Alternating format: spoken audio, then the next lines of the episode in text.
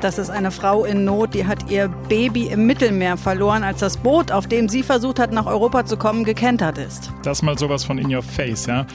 Da ist es dann also wieder das Thema Flüchtlinge. Denn trotz Corona-Pandemie flüchten natürlich weiter Menschen und es ertrinken auch weiter Menschen auf diesem Weg. Das wollen wir uns heute genauer angucken. Da rücken nämlich auch die Kanaren jetzt mehr ins Zentrum und auf europäischer Ebene, ja, da sucht man weiter nach einer Lösung. Und dann gucken wir in ein Land, in dem die Corona-Pandemie die Lage nochmal verschlechtert hat, in den Jemen, wo es den Menschen sowieso schon wirklich schlecht geht, wo der Krieg weitergeht und viele hungern und auch wir Deutschen unsere Finger mit im Spiel haben. Heute ist Freitag, der 4. Dezember. Hier sind die News Junkies mit Dörte Naht und Jörg Poppendick. News Junkies. Was du heute wissen musst. Ein Info-Radio-Podcast. Wie immer haben wir uns heute Morgen in der Nachrichtenwelt umgeguckt und überlegt, was wir machen. Nachrichtenmacher sagen an so einem Tag ja wie heute, es gibt keine klare Lage. Also, da gibt es keine Nachricht, die so bedeutsam und relevant ist, dass sie in diesem Moment alles andere auf Platz zwei verweist. Und dann, kurz vor unserer Aufzeichnung, kam die Nachricht rein, dass in Sachsen-Anhalt der Ministerpräsident Rainer Haseloff von der CDU seinen Parteikollegen und vor allem auch seinen Innenminister Holger Stahlknecht entlassen hat. In einer Mitteilung der Staatskanzlei heißt es dazu, dass der CDU-Landeschef, Zitat, unabgestimmt während der laufenden Bemühungen des Ministerpräsidenten, die 2016 gebildete Koalitionsregierung zu stabilisieren, öffentlich den Koalitionsbruch und die Möglichkeit einer allein von der CDU gebildeten Minderheitsregierung in den Raum gestellt habe. Und das bezieht sich auf ein Zeitungsinterview, das Holger Stahlknecht gegeben hat. Dazu muss man wissen, dass es in der CDU gerade richtig kracht da in Sachsen-Anhalt. Da geht es im Kern um die geplante Erhöhung des Rundfunkbeitrags. Stahlknecht hat sich dagegen ausgesprochen. Haseloff, der Ministerpräsident, hatte allerdings so wie die anderen 15 Ministerpräsidenten dem entsprechenden Staatsvertrag bereits zugestimmt, wenn auch mit der Protokollnotiz, dass es keine Mehrheit im Landtag gibt. Das ging zuletzt sogar so weit, dass die Koalitionspartner der CDU in Magdeburg, das sind SPD und Grüne, damit gedroht haben, aus der Kenia-Koalition auszusteigen, sollte die CDU zusammen mit der AfD die Erhöhung des Rundfunkbeitrages verhindern. So, das also in aller Kürze zum Regierungschaos in Sachsen-Anhalt. Wir hatten uns nun aber für heute vorgenommen, uns mal um Themen zu kümmern, die vielleicht in den letzten Wochen und Monaten zu kurz gekommen sind, weil es eben diese weltweite Seuche und auch Nachrichten wie die heute aus Sachsen-Anhalt gibt. Da ist zum Beispiel das Schicksal all der Menschen, die nach wie vor auf Booten versuchen, nach Europa zu kommen, in den Hintergrund gerückt und auch was da eigentlich teilweise Illegales auch von Seiten der Europäischen Union passiert. Diese Frau, die wir da ganz am Anfang mhm. schon mal kurz hören konnten, das ist eine Frau aus dem westafrikanischen Guinea, die mit anderen Flüchtlingen auf dem Weg von Libyen nach Italien gekentert ist. Ich bin bei der Recherche vorhin auf dieses Video gestoßen. Das kommt von der katalanischen Hilfsorganisation Open Arms. Der Frau ist ihr sechs Monate altes Baby aus den Armen gerutscht, als das Holzboot umgekippt ist. Joseph hieß das Baby. Die Retter haben ihn noch gefunden, konnten ihn aber nicht wiederbeleben. Dieses Video, das ist nur 28 Sekunden lang. Die rollt sich auf dem Boden dieses Rettungsbootes und schreit. Es hat mich total erschrocken und echt sehr berührt. Das passiert ja eigentlich häufig so im Nachrichtengeschäft, dass man so mit Dingen zu tun hat, die echt schrecklich sind. Wie gehst du damit um? Ich vermeide es aktiv. Also seit den Bildern von Alan Kurdi, dieser Junge, der da. Von dem kleinen Jungen, der ertrunken am genau, Strand lag. Ähm, seitdem vermeide ich ähm, solche Bilder ganz, ganz aktiv, weil mich das verfolgt. Also ich arbeite, wenn ich nicht bei den News Junkies bin, in der Nachrichtenredaktion.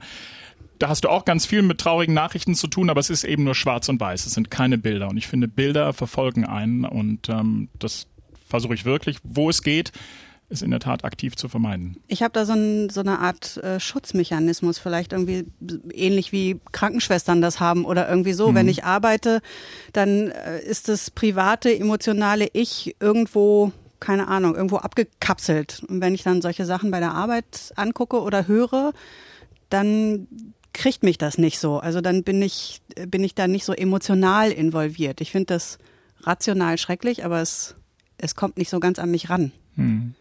In diesem Fall war das anders. Ähm, das, äh, ich, ich bin auch Mutter. Das hat mich echt gekriegt. Da musste ich äh, Tiefluft holen, als ich das gehört habe.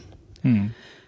Gut, war im Mittelmeer, wo dieses Video aufgenommen wurde. In den letzten Wochen ist aber eine andere Route mehr in den Mittelpunkt gerückt. Viele Menschen versuchen mittlerweile nämlich offenbar von der westafrikanischen Küste aus über den Atlantik auf die Kanaren zu kommen. 20.000 Menschen sind in diesem Jahr auf den Kanarischen Inseln angekommen. Letztes Jahr waren es 1.900. Das sind also zehnmal mehr. Und viele schaffen es eben auch nicht. Laut der Internationalen Organisation für Migration starben mindestens 500 Menschen in diesem Jahr auf der Strecke. 100 Kilometer sind das, aber eben Atlantik. Und da gibt's hohe Wellen und starke Winde und das ist gefährlich. Naja, und auf den Inseln, da führt das zu Problemen, die sind am Rand der Belastungsgrenze und äh, vor allem, weil Spanien sich weigert, bis auf ein paar Ausnahmen, die Menschen auf das Festland reisen zu lassen. Auf den Kanaren, die Menschen, die finden das nicht gut. Hier mal der Präsident von Gran Canaria, Antonio Morales. Europa está siguiendo una estrategia clara ich denke, dass Europa die klare Strategie verfolgt, uns in eine Gefängnisinsel zu verwandeln, so wie es in Lesbos oder in Lampedusa geschehen ist, in Ceuta oder in Melilla. Das ist kein Zufall. Sie denken sich, die Menschen überqueren die Grenze im Süden, sie kommen nicht zu mir aufs Festland und ich halte sie dort zurück. Ich verwandle diese Gebiete in abschreckende Gefängnisse ein Grund, dass jetzt wieder so viele Menschen den gefährlicheren Weg wählen, ist, dass es über das Mittelmeer so viel schwieriger geworden ist. Libyen ist die Hölle, das hat sich rumgesprochen und mit der Türkei gab es ja den Flüchtlingsdeal, der dann de facto im Frühjahr außer Kraft gesetzt wurde. seither wehrt die griechische Küstenwache viele Flüchtlinge illegal ab. Nach geltendem Völkerrecht ist es ja so, dass Menschen, die einen Asylgrund haben könnten, die dürfen nicht zurückgewiesen werden, sondern das jeweilige Land muss den Asylgrund dieses Menschen prüfen. Wenn er allerdings nicht berechtigt ist, dann kann man ihn zurückschicken.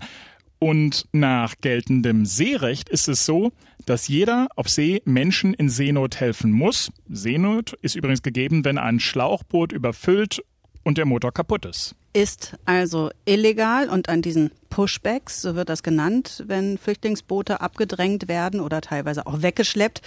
Daran ist auch die Europäische Grenzschutzagentur Frontex beteiligt. Das haben Recherchen einer Gruppe von Medien ergeben. Aus Deutschland war die ARD dabei und der Spiegel. Und die haben haarklein nachgewiesen, wo welches Schiff war und wann welches Frontex-Flugzeug über die Flüchtlingsboote geflogen ist und so weiter. Seit April passiert das. Das ist ein Skandal, aber einen richtigen Aufschrei, den hat es irgendwie nicht gegeben. Aber immerhin ist da jetzt eine Untersuchung der EU-Beauftragten in Gang gesetzt worden. Ist ja aber auch für alle Beteiligten ja, also äh, flapsig und zugespitzt könnte man sagen, ganz bequem. Ne? Also dann kommen eben nicht noch mehr Flüchtlinge mhm. auf sowieso schon überfüllte Inseln wie Lesbos zum Beispiel.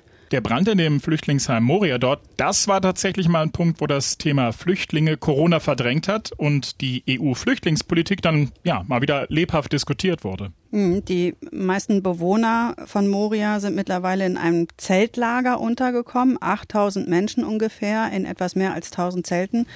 Allerdings haben diese Zelte keinen Boden und sind auch nicht winterfest. Sophie Infeld ist eine liberale niederländische Abgeordnete im EU-Parlament und die hat ihren Frust darüber so in Worte gefasst. Wir drehen uns im Kreis. Seit fünf Jahren diskutieren wir über dieses Thema und jedes Jahr sind wir aufs Neue schockiert darüber, dass wir im reichsten Kontinent der Welt Menschen in Zelten überwintern lassen, darunter auch Kinder, schwangere Frauen, kranke Menschen. Im März haben wir Griechenland 350 Millionen Euro bewilligt, ausdrücklich für bessere Unterkünfte für Geflüchtete. Ich frage Sie, wo ist dieses Geld? Warum müssen die Menschen immer noch in Zelten hausen? Why do we send 350 million and people still sleep in tents? Und die Situation in diesem Lager, die ist tatsächlich alles andere als optimal. Da gibt es keine Duschen, die Menschen waschen sich im Meer und die Zelte haben keinen Boden. Die Menschen leben im Grunde bei Regen also ja im Matsch. Und der andere Punkt, den die Abgeordnete da anspricht, der ist ja, dass nun wirklich schon sehr lange auf EU-Ebene irgendwie kein Vorankommen ist. Na, da gibt es seit Jahren keine Lösung, weil sich Polen, Ungarn, Tschechien und mittlerweile ja auch Österreich weigern, Flüchtlinge aufzunehmen.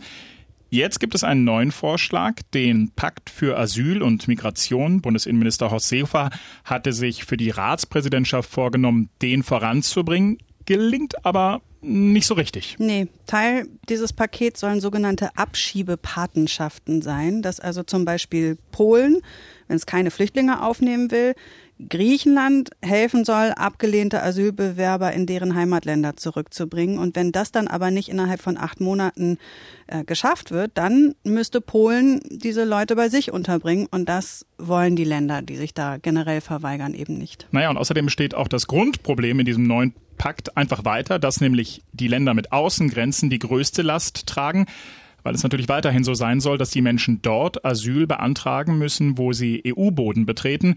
Deswegen finden Griechenland, Spanien, Italien und Malta das auch dementsprechend nicht gut. Was also tun?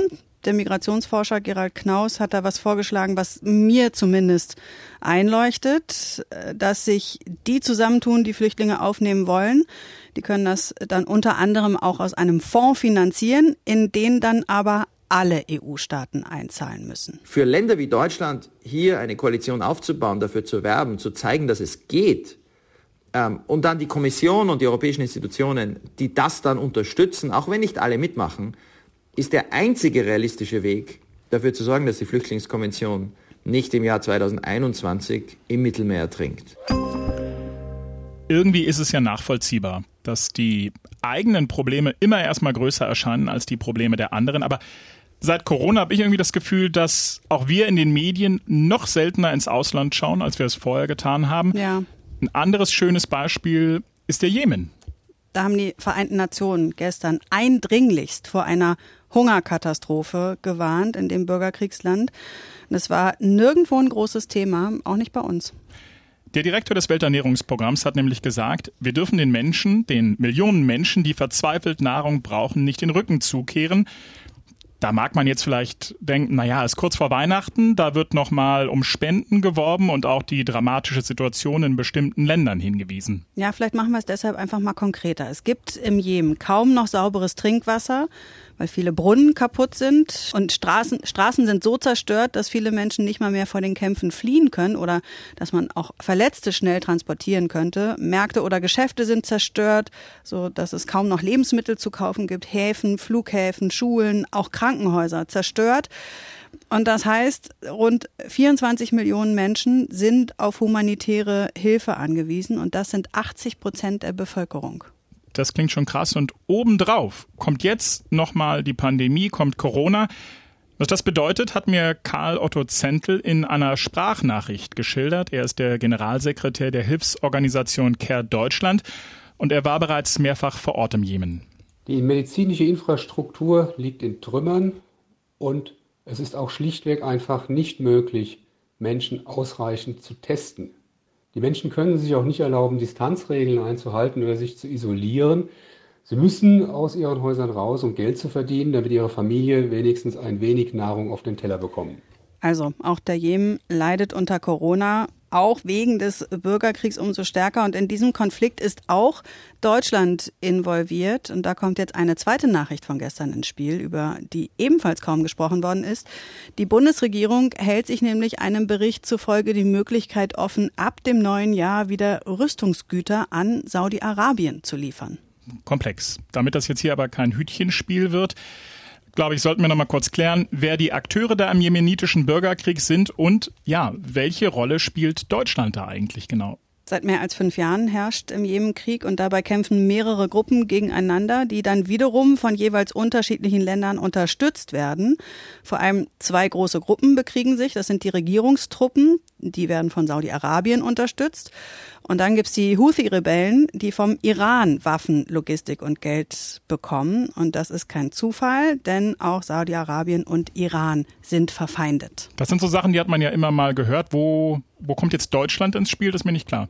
Na, das Ganze ist ja ein Stellvertreterkrieg und Deutschland hat in der Vergangenheit Saudi-Arabien Waffen verkauft. Im Moment nicht. Da gibt's offiziellen Exportstopp für deutsche Waffen nach Saudi-Arabien. Und zwar seit Oktober 2018 wurde, wurde mehrfach nochmal verlängert. Jetzt gibt's aber Stimmen in der Union, die sich dafür aussprechen, dass das eben aufgehoben wird. Das ist das eine. Das andere ist, dass Deutschland seit Anfang 2019 Rüstungsexporte für mehr als eine Milliarde Euro genehmigt hat für Länder, die am Jemenkrieg beteiligt sind. Beispielsweise gingen Rüstungsexporte an die Vereinigten Arabischen Emirate, die an der Seite Saudi-Arabiens kämpfen, oder Ägypten, das sich an der Seeblockade des Jemen beteiligt. Die Ägypter haben zuletzt eine Fregatte und ein U-Boot des deutschen Herstellers ThyssenKrupp Marine Systems gekauft. So, und dann versteht man auch den Appell von Wafa al-Saidi. Die ist Koordinatorin für die Organisation Ärzte der Welt und selbst auch Jemenitin. We want the donors, we want the, the, the state members to use their political pressure on the parties of conflict to stop this conflict. We want to, to make sure that we want everybody's understanding aid is not replacing the peace. And for all state members and for all international actors, please stop selling weapons to Yemen. Stop facilitating transportation of those weapons inside Yemen. Sie forderte also Spender und die Staatengemeinschaft auf, Druck auf die Konfliktparteien auszuüben, damit der Krieg zu einem Ende kommt. Und was ich bemerkenswert finde, ist, dass sie sagt, internationale Hilfe kann keinen Frieden ersetzen und deshalb appelliert sie eben an die Staatengemeinschaft, hört auf, Waffen an die Kriegsparteien im Jemen zu verkaufen. Und ganz ähnlich äh, formuliert das auch Karl Otto Zentel von CARE, allerdings deutlich diplomatischer. Aber dazu muss man wissen, dass Hilfsorganisationen generell sehr zurückhaltend sind mit politischen Forderungen, weil sie logischerweise fürchten, dass sie dann aus dem Land geworfen werden könnten. Die medizinische Infrastruktur liegt in Trümmern und Kehr lehnt grundsätzlich alle Waffenlieferungen ab, die dazu führen könnten, dass deutsche Waffen potenziell in Konfliktgebieten eingesetzt werden. Für uns gilt, wenn es auch nur den geringsten Zweifel daran gibt, dass dies geschieht, muss von einem Export abgesehen werden. So, und mit diesem Wissen über die Situation im Jemen ausgestattet, fällt es einem doch jetzt deutlich leichter, Warnungen vor einer Hungersnot im Jemen auch einzuordnen. Naja, und wir wissen auch, wenn Außenminister Maas wie in dieser Woche geschehen, sagt, dass im Jemen nicht nur humanitäre Hilfe benötigt wird, sondern auch diplomatische Anstrengungen. Das Maß dann mit seinem Regierungspartner der Union irgendwie auch im Glashaus sitzt und mit Steinen wirft. Hm. So, Zeit für unser Zitate-Bingo, Jörg. Damit haben wir am 1. Dezember angefangen, kleiner Adventskalender. Mal gucken, ob du den mit Katharina weitermachst am Montag. Ich glaube, die hat keine andere Wahl. die Regeln sind auf jeden Fall einfach. Ich bringe ein Zitat und du musst raten, von wem es ist. Ja, nicht nur ich, auch während des Hörens die Hörenden. Wer auch immer uns zuhört, genau. Pass auf. Das ist jetzt mal ein Stück Wissenschaft, an dem man sich ganz gut festhalten kann. Ich finde, das klingt, das hat so was leicht Oberlehrerhaftes. Das klingt wie Angela Merkel. Ja? Ich finde es gar nicht oberlehrerhaft. Interessant. Nee, falsch. Kommt nicht aus der Politik. Kommt nicht aus der Politik. Das ist ein Stück mm -mm. Wissenschaft. Ähm, das ist jetzt mal ein Stück Wissenschaft, an dem man sich ganz gut festhalten kann. Vielleicht äh, der Virologe Drosten? Genau, der hat's gesagt. Hey, 100 Gummipunkte. Juhu! ähm, aber genau, was, Christian was, was, was hat er da kommentiert? Christian Drosten hat das gesagt, der Chef der Virologie an der Berliner Charité und hat er, und zwar war das in seinem Podcast ähm, letzte Woche äh, da ging es um eine Studie. Ähm, mhm. Ich habe das deswegen ausgesucht, weil das mir so aus dem Herzen spricht für dieses Jahr, äh, weil ich immer auf der Suche war nach irgendwas, wo man sich in all diesen Unsicherheiten mal festhalten kann. Und für mhm. mich war das tatsächlich ganz oft Christian Drosten oder auch alle anderen Wissenschaftler, mit denen auch ich ja Interviews geführt habe oder denen ich zugehört habe, ob das jetzt Epidemiologen waren oder Virologen oder Aerosolphysiker, von denen ich noch nicht mal wusste, dass das ein Berufsbereich ist vorher. Habe viel gelernt, aber vor allem haben die mir auch Orientierung gegeben. Und deswegen finde ich den Satz für mich zumindest für dieses Jahr echt zentral. Das ist jetzt mal ein Stück Wissenschaft, an dem kann man sich ein bisschen festhalten. Hm, interessant. Wie geht dir das? Ähm, ich habe während du Spaß darüber nachgedacht, wie ich eigentlich damit umgehe und ich erinnere mich an eine, eine, eine Kindergeschichte, ich glaube es war Momo und da ging es um einen Straßenfeger und der hatte viele hundert Meter Straße zu fegen. Und der guckt, guckt immer nur auf den nächsten Meter. Genau, und so mache ich Das sage ich ganz oft ja? mir selber. Hm. Aber das hilft. Also hm. quasi nicht die nächsten Osterferien Beppo zu planen und Beppo, darüber nachzudenken, sondern ja, genau. Es hilft übrigens beim Fahrradfahren auch. Also ich habe mal in einer Gegend gewohnt, die sehr ähm, bergig war und ich habe nicht oben zum Gipfel geguckt, sondern ich habe nur immer auf den Boden quasi geschaut. dann siehst du die Steigung nicht. Und das macht eine Menge. Und so ist es, glaube ich, auch so ein bisschen im Hinblick auf den Straßenfeger. Nicht zu weit nach vorne gucken, nicht zu viele Pläne machen. Ich bin ja auch so ein großer Planer und mag das eigentlich total gern, brauche das auch, gibt mir für gewöhnlich Sicherheit. Aber geht ja gerade nicht. Also plane ich immer den nächsten Tag. Okay, also dir gibt Beppo Straßenkehrer Sicherheit. Mhm. Bei mir ist eher die Wissenschaft. Was wirft das jetzt für einen Blick auf dich? ah, ich wünsche dir ein schönes Wochenende, Dörte. Ich dir auch, Jörg. Tschüss. Tschüss. News Junkies. Was du heute wissen musst.